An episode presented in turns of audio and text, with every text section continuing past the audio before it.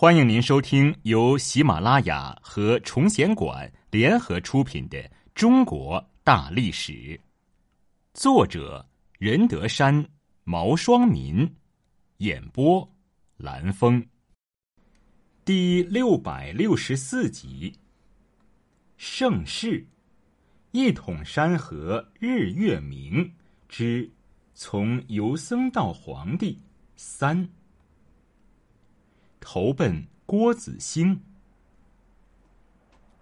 至正十二年（一三五二年）闰三月初一，天刚蒙蒙亮，朱元璋就来到了亳州城下。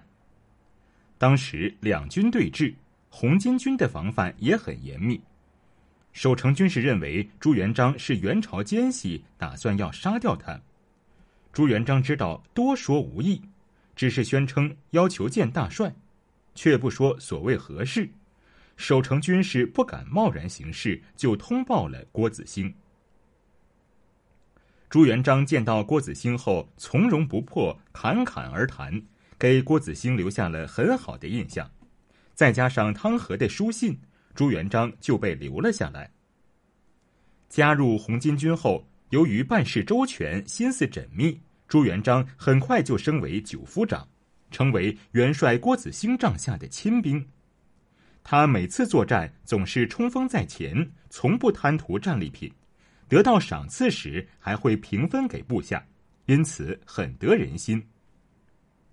郭子兴认为朱元璋是个难得的人才，将他视作心腹，对他宠信有加。后来，郭子兴还把养女马氏嫁给他，并给他取名元璋，字国瑞。郭氏一家对朱元璋日益亲厚，朱元璋在军中的威望也日益提高，军中称其为朱公子。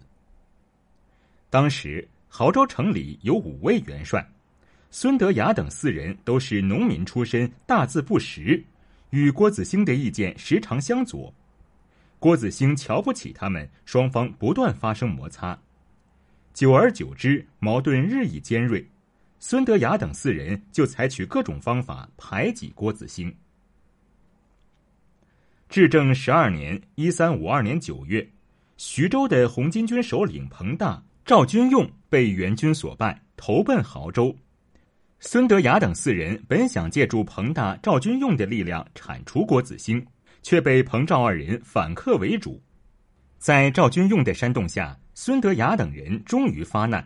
趁郭子兴单独外出的机会，将他抓到自己家的地窖里，打算把他杀了。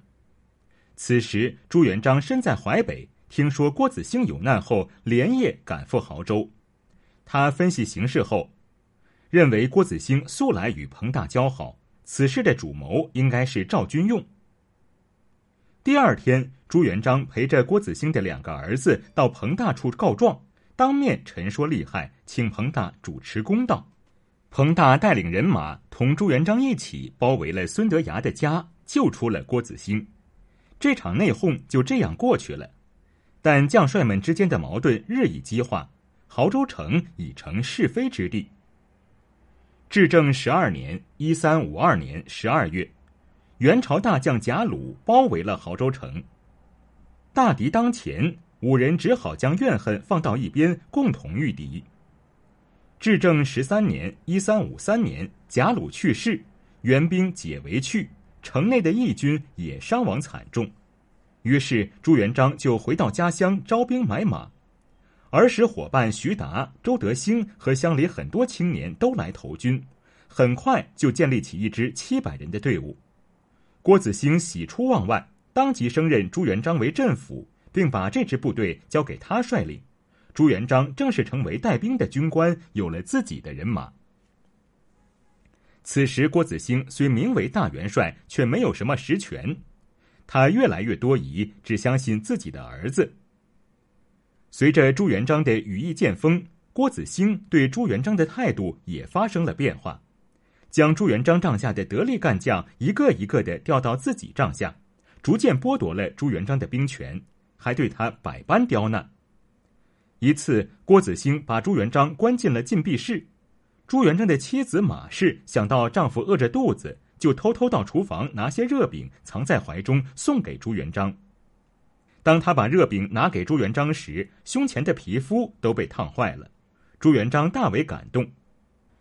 朱元璋的处境日益艰难，马氏深明大义，将自己的私房钱全部拿出来，交给朱元璋去上下打点。就这样，朱元璋度过了这场危机。至正十四年（一三五四年）正月，朱元璋和郭子兴失和后，决定离开亳州，独立发展。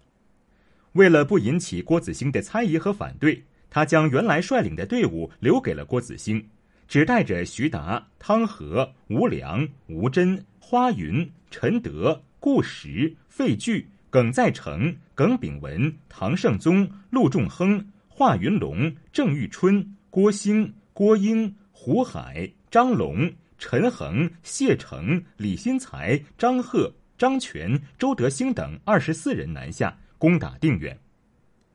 这二十四人不仅对朱元璋忠心耿耿，而且才干过人，后来都成为明朝的开国功臣。这时，定远县同其他混乱地区一样，兵匪如蝗，军寨林立，有的是游兵团聚，有的是财主劫寨自保。收降这些散兵游勇，是壮大势力的最好途径。朱元璋看准了这一点。智取了定远县的驴牌寨，收编了这支三千多人的队伍。不久，他就凭借着自己手中的这支人马，乘胜夜袭占据横剑山、拥兵数万的庙大亨。庙大亨在睡梦中慌忙迎战，毫无准备，士兵伤亡惨重。迫于形势，庙大亨只得率领剩下的两万多人投降了朱元璋。朱元璋在不断扩大自己力量的同时，建立了严明的军纪，仁义之声远近闻名，深得民心。很多人都带着队伍主动归附，朱元璋的实力得以迅速扩大。当时，冯国用、冯国胜两兄弟是远近闻名的才子，二人靠着祖上留下的一些产业。专好习刀弄剑，攻读兵书，结交天下豪杰。他们对朱元璋很是佩服，主动前来归附。朱元璋向冯家兄弟请教夺取天下的大计。冯国用回答道：“书生有六字相告。”朱元璋急忙虚心请教。冯国用接着说：“有德昌，有势强。”健康，今江苏南京，虎踞龙盘，帝王之都，拔而取之以为根本，成有势之强。然后命将出师，倡仁义，收人心，不贪子女玉帛，则为有德之昌，而后天下可定。听到这番话，朱元璋茅塞顿开，就将冯氏兄弟留在了身边。